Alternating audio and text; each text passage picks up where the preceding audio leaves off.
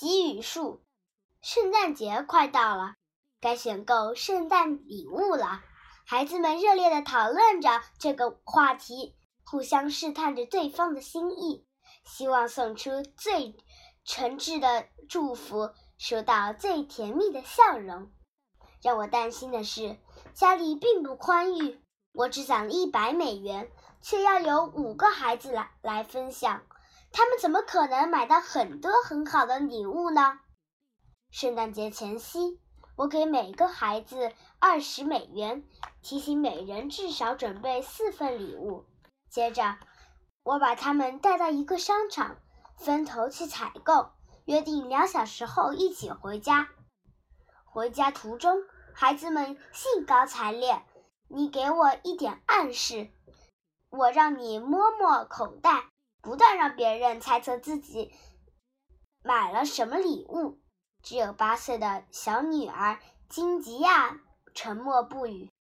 透过塑料口袋，我发现她只买了一些棒棒糖，那种五十美分一大把的棒棒糖。我有些生气，她到底用这二十美元做了什么？一回到家。我立即把他叫到我的房间，打算和他好好谈谈。没等我问，金吉亚先开口了：“妈妈，我拿着钱到处逛，本来想给您和哥哥姐姐一些漂亮的礼物。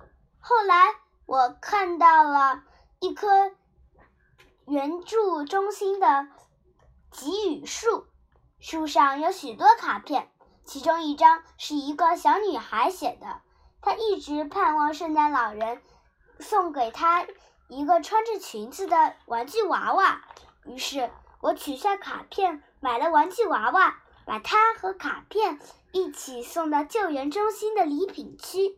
金吉亚说话的声音很低，显然在为没能给我们买到像样的礼物而难过。我的钱就只够买这些棒棒糖了。可是妈妈，我们有这么多人，已经能得到许多礼物了，而那个小女孩却什么都没有。我紧紧地拥抱着金吉亚。这个圣诞节，她不但送给我们棒棒糖，还送给我们善良、仁爱。